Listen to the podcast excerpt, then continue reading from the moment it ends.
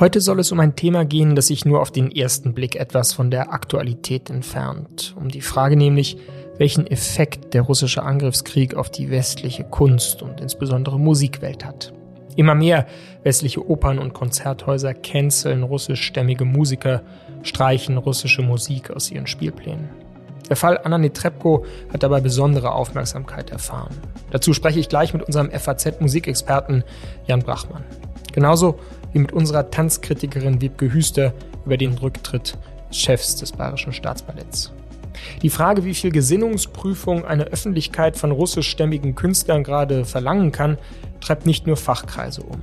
Als der ukrainische Botschafter Andriy Melnik vor einigen Tagen öffentlichkeitswirksam seine Teilnahme an einem Benefizkonzert der Berliner Philharmoniker im Schloss Bellevue absagte, weil dabei russische Solisten spielten, erregte das großes Aufsehen.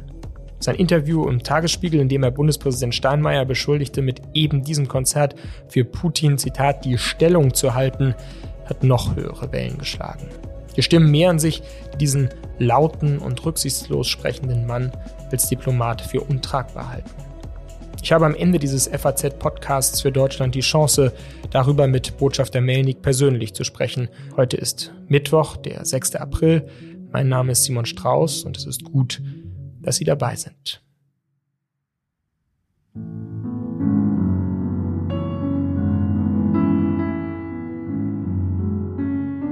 Wen wir hier im Hintergrund hören, das ist der junge russische Pianist Andrei Denisenko. Und zwar beim Spiel eines Präluds von Rachmaninow. Ob er dieses sanfte Stück auch in Zukunft noch spielen wird, ist plötzlich zu einer heiß diskutierten politischen Frage geworden. Ich freue mich, dass ich jetzt mit dem Pianisten selber darüber sprechen kann. Grüß dich, André. Hallo, Simon, grüß dich. Du bist 1992 in Russland geboren, in Rostov am Don. Das liegt keine drei Autostunden östlich von Mariupol. Hast dann studiert am staatlichen Rachmaninow-Konservatorium und deinen Master in Hamburg gemacht. Du bist als russischstämmiger Pianist natürlich gerade im Zentrum einer Debatte, die lautet, wie viel Gesinnungsprüfung ist eigentlich notwendig, gerade als russischstämmiger Künstler in Deutschland? Ähm, äh, eine pauschale Boykott finde ich schlecht. Also es gibt nämlich ganz viele Künstler, die wollen sich auch mit musikalischen Mitteln gegen den Krieg äußern. Ich gehöre auch zu diesen Musiker und ich, ich habe ganz viele Freunde, die auch so sind. Und äh, deshalb, ich persönlich bin froh, dass ich nicht noch in, mich in einer Situation befinde, wo man mich boykottiert als Künstler. Hast du denn das Gefühl, dass du dich in dieser Situation jetzt besonders deutlich politisch positionieren musst, wenn du Auftritte hast öffentlich? Äh, ehrlich gesagt, ja, aber nicht so, dass ich sozusagen von der Gesellschaft gezwungen bin. Ich hatte, glaube ich, mein erstes Konzert, das war ein, ein kleines Hauskonzert, das war dritten Tag von dem Krieg.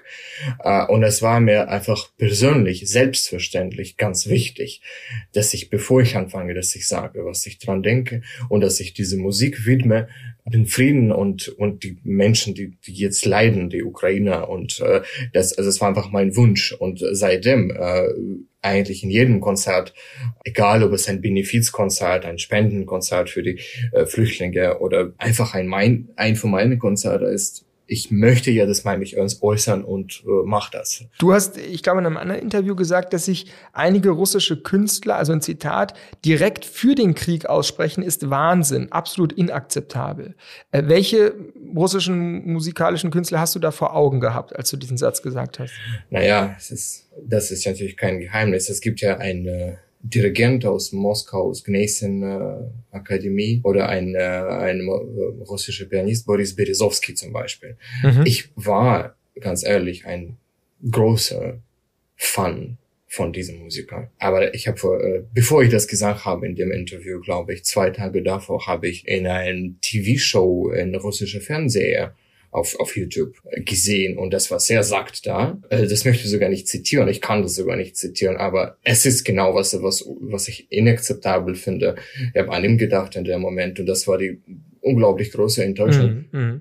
Ich meine, jetzt gibt es in diesem Appell auch eine Passage, die sagt, dass es halt schwierig ist, solche klaren Formulierungen zu fordern, weil eben diese klaren Aussagen unter Umständen der Person selbst oder ihren Angehörigen, Freunden, Arbeitskollegen in Russland erheblichen Schaden zufügen könnten. Verstehst du diese Argumentation nicht auch? Also, dass man als russischer Pianist im Moment halt auch nicht so eindeutig Stellung beziehen kann? Mm, ja, schon.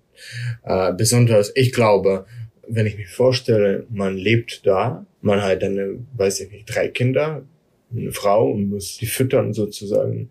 Äh, und er versteht es, wenn er das jetzt macht und er muss entweder flüchten oder äh, weiß nicht, ob jeder diese Gelegenheit hat sozusagen. Oder ist einfach nicht nur er, sondern die ganze Familie ist in Gefahr.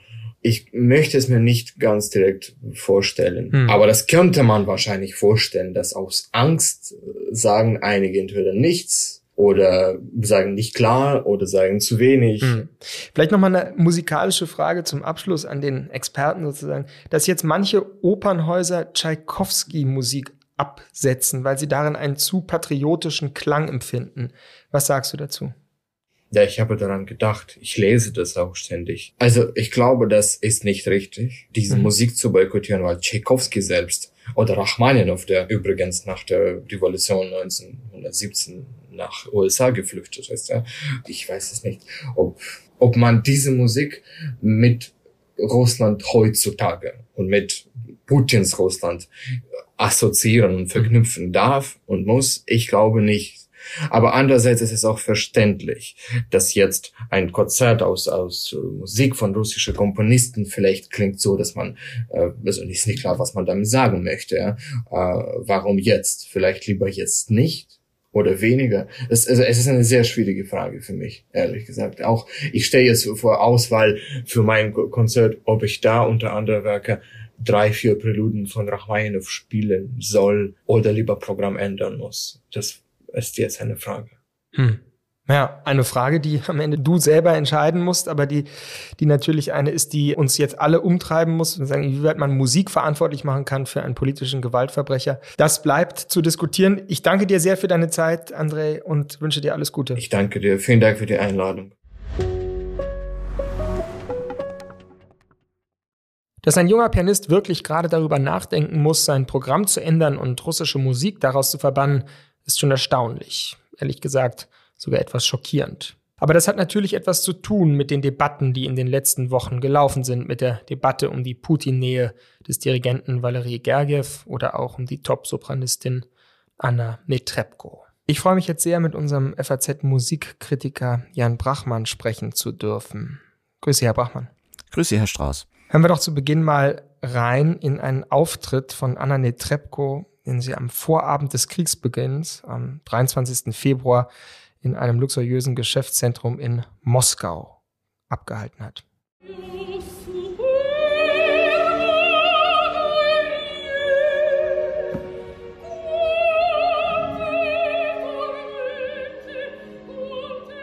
Ja, lieber Herr Brachmann, bevor wir in die politischen Fragen einsteigen, vielleicht einmal noch mal die künstlerischen.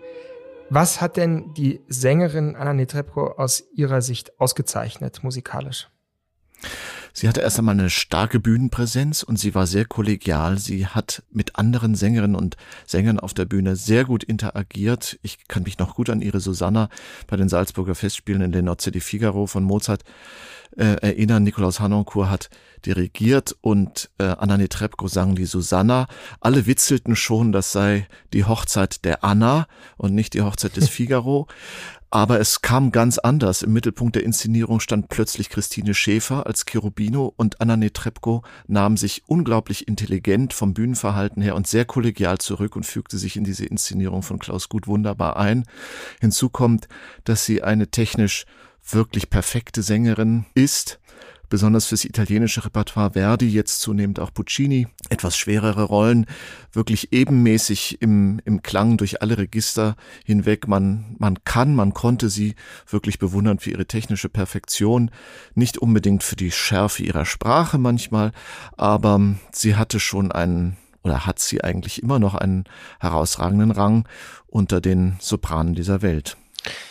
Ja, die Schärfe ihrer Sprache ästhetisch gesehen hat jetzt einen politischen Beiklang bekommen. Man hat äh, lange gewartet auf ein Statement, eine Distanzierung von ihr zu dem russischen Angriffskrieg. Noch im September letzten Jahres hat sie ihren Geburtstag, ihren 50. im Kreml gefeiert.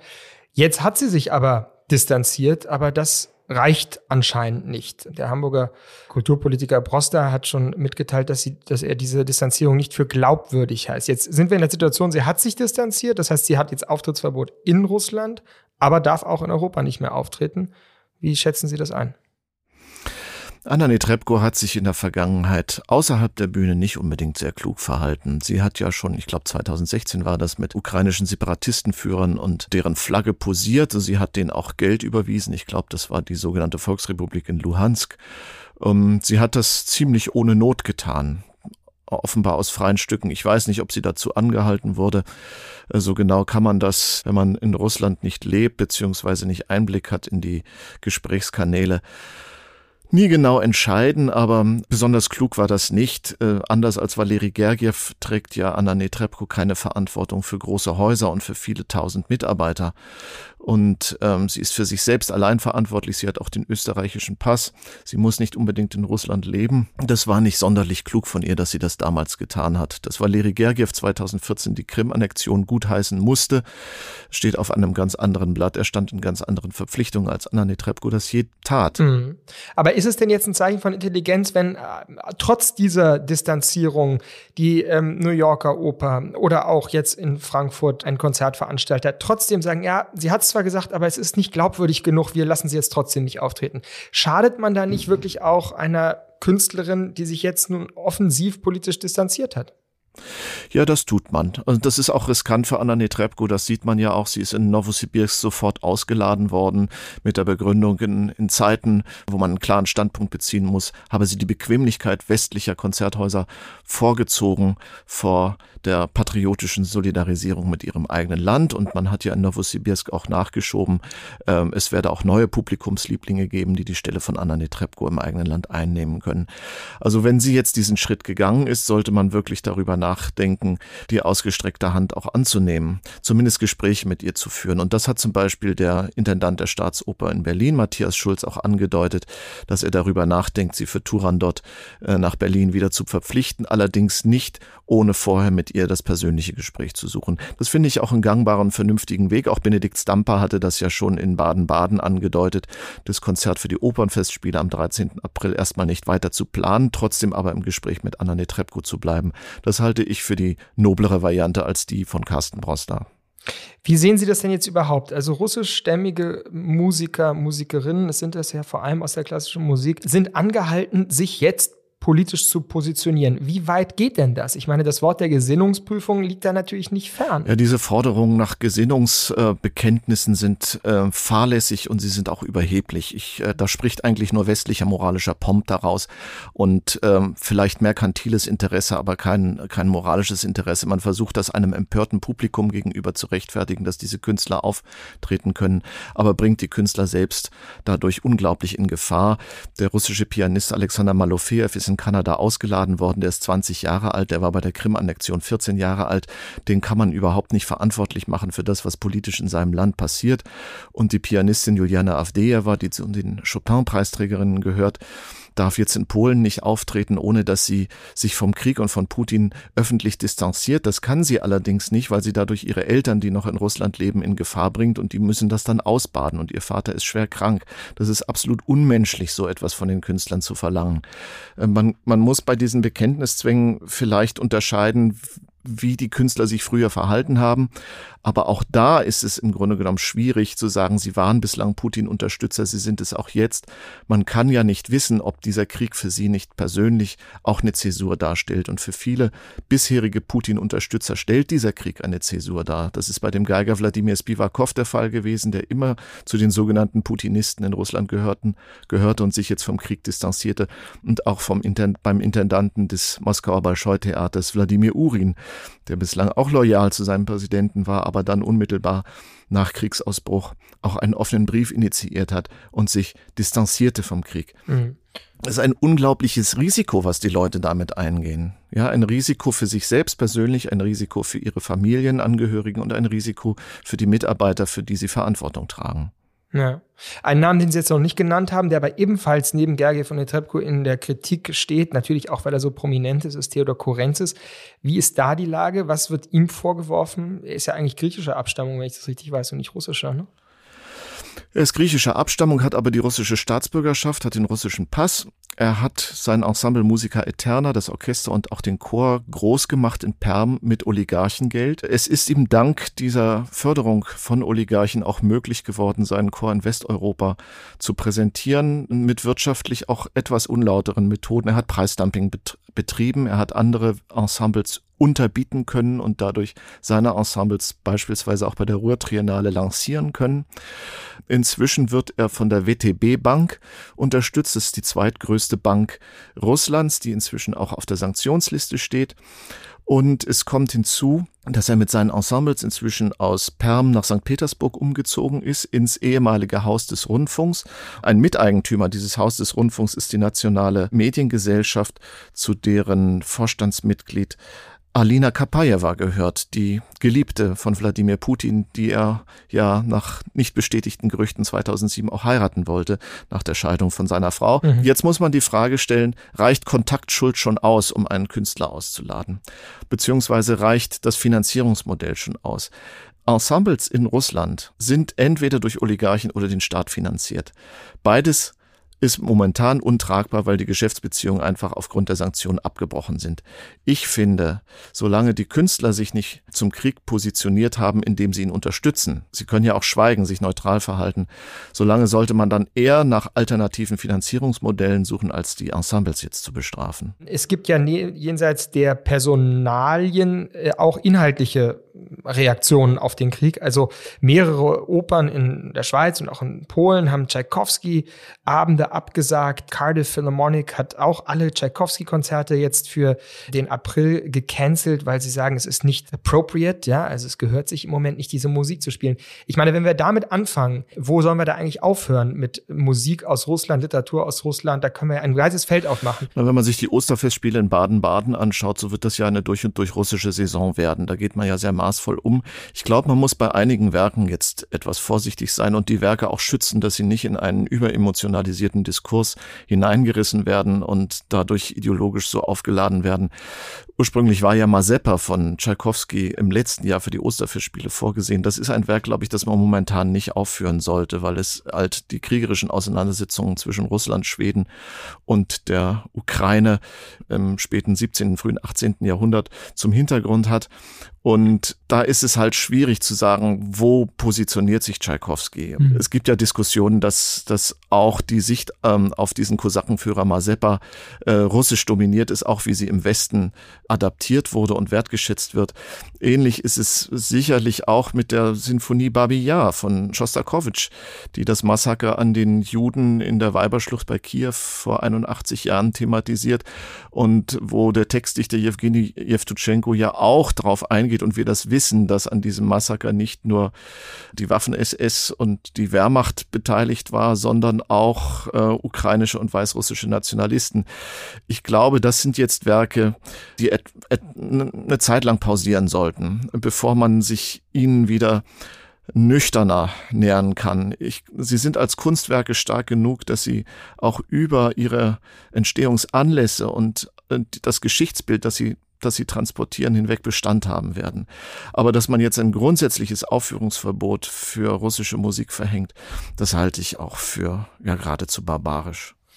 Das ist die Meinung unseres Musikkritikers Jan Brachmann. Ich danke Ihnen sehr für das Gespräch. Danke, lieber Herr Strauß. Barbarisch nennt unser Musikkritiker die Vorstellung eines grundsätzlichen Aufführungsverbots für russische Musik. Und was ist mit dem russischen Ballett? Gerade ist einer seiner profiliertesten Vertreter in Deutschland zurückgetreten, aus familiären Gründen, wie es offiziell hieß. Was das inoffiziell bedeutet, frage ich jetzt meine Kollegin Wiebke Hüster, unsere Tanz- und Ballettkritikerin. Hallo Wiebke. Hallo Simon. Ja, ganz frisch kam die Nachricht rein aus München, dass der Chef des Staatsballetts Igor Zelensky wegen in Anführungszeichen privater, familiärer Angelegenheiten zurückgetreten ist. Du hast das ja in den letzten Wochen und Tagen intensiv verfolgt. Gib uns noch mal deine Einschätzung, wie man diese Begründung zu verstehen hat. Ja, das war sehr kurios. Also das begann alles mit äh, der äh, Kündigung Münchens äh, an Gergiev, den Dirigenten.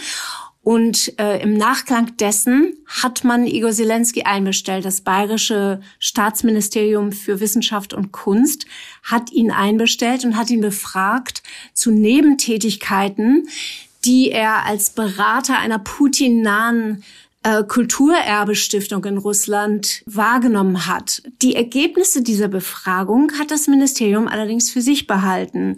Und man hat eigentlich täglich seitdem drauf gewartet, dass von der ersten Märzhälfte, dass sich irgendjemand mal dazu erklärt. Dann begann die Ballettfestwoche vor einer Woche und das war eben so kurios, weil der Hauptgast schon schon angereist schon eine Woche vor vor der großen Premiere war Alexei Ratmansky, ein wirklich weltberühmter russischer Choreograf, früherer Bolschoi Ballettdirektor, der seit vielen Jahren in New York lebt und für das American Ballet Theater House Choreograf ist und er hat dem Bayerischen Staatsballett in dieser Spielzeit eben mit Premiere zum Auftakt der Ballettfestwoche ein wundervolles Stück von sich anvertraut, nämlich die Bilder einer Ausstellung. So, und nun wartete man natürlich drauf, weil Radmanski ist ein Aktivist für die Ukraine. Er hat dort Familie, Freunde, seine berufliche Laufbahn hat dort begonnen und äh, er sammelt auf Facebook und Instagram, das kann man auch sehen, wirklich die Stimmen prominenter Tänzer, die sich gegen den Krieg aussprechen. Und auf dieser Liste fehlte Zelensky natürlich. Und hat man sich gedacht, kann Alexei Radmansky, der seine Produktion im Bolschoi absagt, seine Produktion im Marinsky Ballett absagt, kann der wirklich allen Ernstes nach München an ein Haus kommen, wo Igor Zelensky sich weigert, sich von Putin oder dem Ukraine-Krieg zu distanzieren.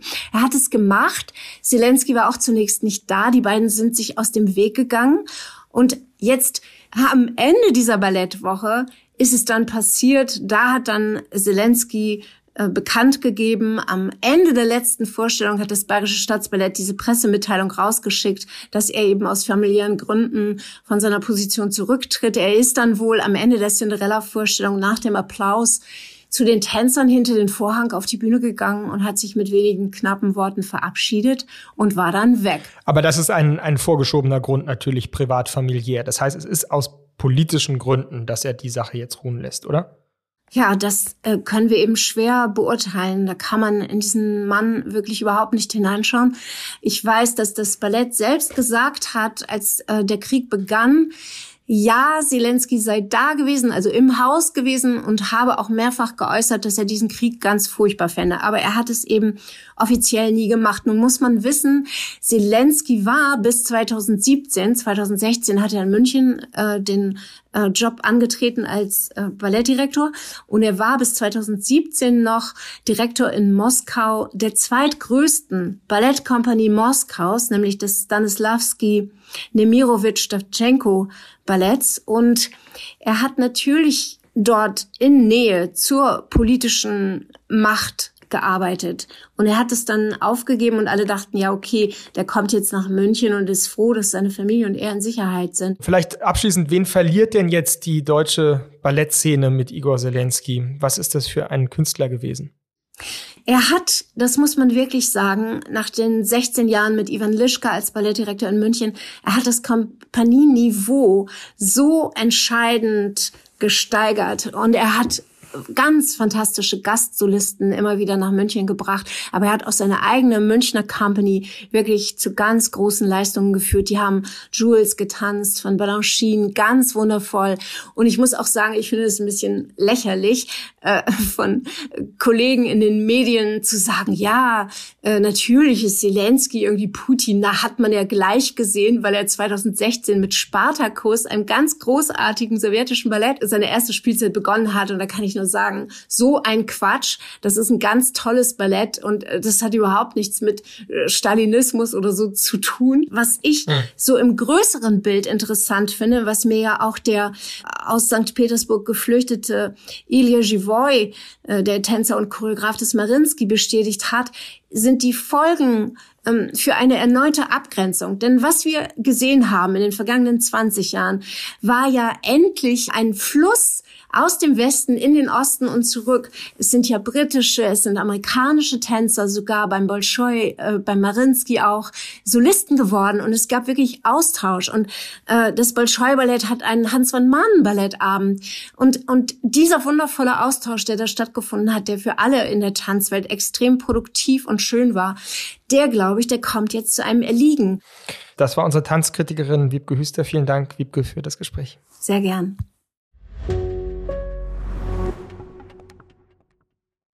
Und nun habe ich hier den Mann vor mir sitzen, der gerade keine russische Musik hören will. Andrei Melnik, der bekannt gewordene Botschafter der Ukraine in Deutschland. Herr Botschafter, unlängst haben Sie die Teilnahme an einem Benefizkonzert des Bundespräsidenten abgesagt, weil dort russische Solisten auftraten. Im Interview mit dem Tagesspiegel haben Sie dann gesagt, dass das Konzert aus Ihrer Sicht, Zitat, ein klares Signal Richtung Moskau, vielleicht sogar Richtung Putin gewesen sei, um zu zeigen, ich halte hier die Stellung. Glauben Sie wirklich, dass ein Benefizkonzert so einen Effekt haben kann? Jede Handlung, auch ein Konzert, hat äh, ein bestimmtes Ziel und hat eine bestimmte Wirkung. Also für mich als Ukrainer, aber auch als Botschafter, äh, ist immer noch nicht klar, wieso, um mit uns eine Solidaritätsgeste oder mit uns diese Solidarität zu zeigen, das erforderlich war, dass eben als ein Versöhnungsgäste zu machen. Ukrainer und Russen sitzen zusammen, musizieren, äh, beklatschen einander und, und, und haben Spaß äh, an dem Geschehen. Äh, so für mich war das befremdlich, muss ich sagen, denn solange dieser Krieg, und zwar in, in, in dieser Grausamkeit tobt auf unserem Boden, kann man sich gar nicht vorstellen, dass man nicht nur miteinander musiziert oder äh, miteinander etwas Gemeinsames hat, sondern erst nach dem Krieg. Natürlich wird diese Versöhnung kommen und, und, und wir hoffen, dass, dass, äh, dass diese Versöhnung auch äh, äh, schnell vonstatten geht. Aber auch da muss man realistisch bleiben.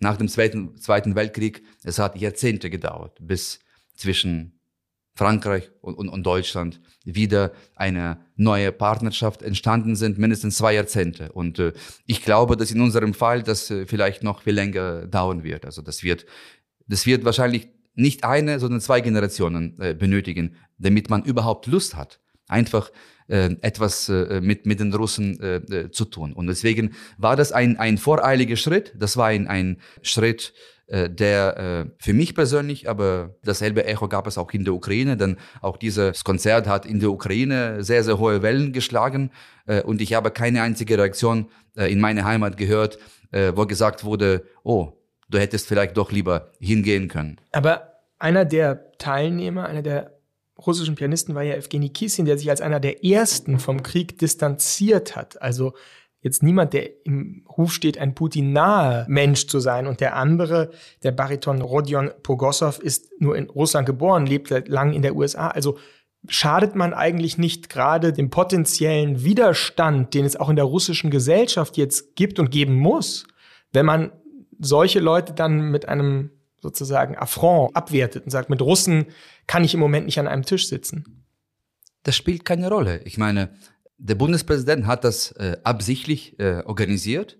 Das stand auf der Webseite, dass der russische Pianist, der russische Bariton äh, auftreten werden und ein ukrainischer Botschafter da äh, sitzen sollte und die beiden äh, bejubeln sollte. Das ist etwas, was, äh, was Sie und was, was die Deutschen gar nicht verstehen können. Und äh, das kann ich auch äh, äh, nachvollziehen, dass sie das nicht verstehen können. Denn sie erleben nicht diesen Krieg. Ja? Sie, sie haben nicht diese Emotionen. Sie können uns im Moment, und da meine ich nicht nur jetzt die Öffentlichkeit in Deutschland, sondern auch die Bundesrepublik, man kann uns gar nicht also verstehen, wie schlimm, wie schlecht es uns gerade geht. Und deswegen wird es keine Konzerte geben, es wird keine gemeinsame Veranstaltung geben, es wird keine Handshakes geben, es wird auch keinen Blick geben in Richtung Russland, äh, um einfach zu nicken, dass das äh, wir wollen mit diesem Russland, ob das ein äh, Antlitz von Putin hat oder von einem Herrn Pogosov oder Kisin oder egal von wem, nichts Gemeinsames haben, solange die Bomben auf ukrainische Städte fallen.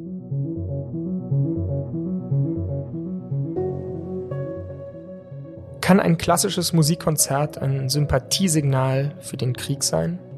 Kann ein Rachmaninow-Prälude wirklich verdächtig wirken?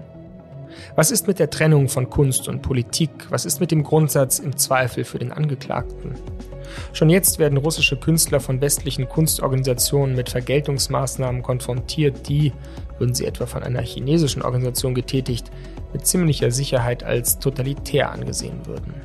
Und doch, Melniks Ausruf, dass gemeinsame Konzerte fehl am Platz seien, solange russische Bomben auf ukrainische Städte fallen, halt noch nach. Vielleicht finden Sie ja dagegen noch bessere Argumente als ich. In jedem Fall freue ich mich über Kritik und Anregungen von Ihnen und danke sehr, dass Sie heute mit dabei waren.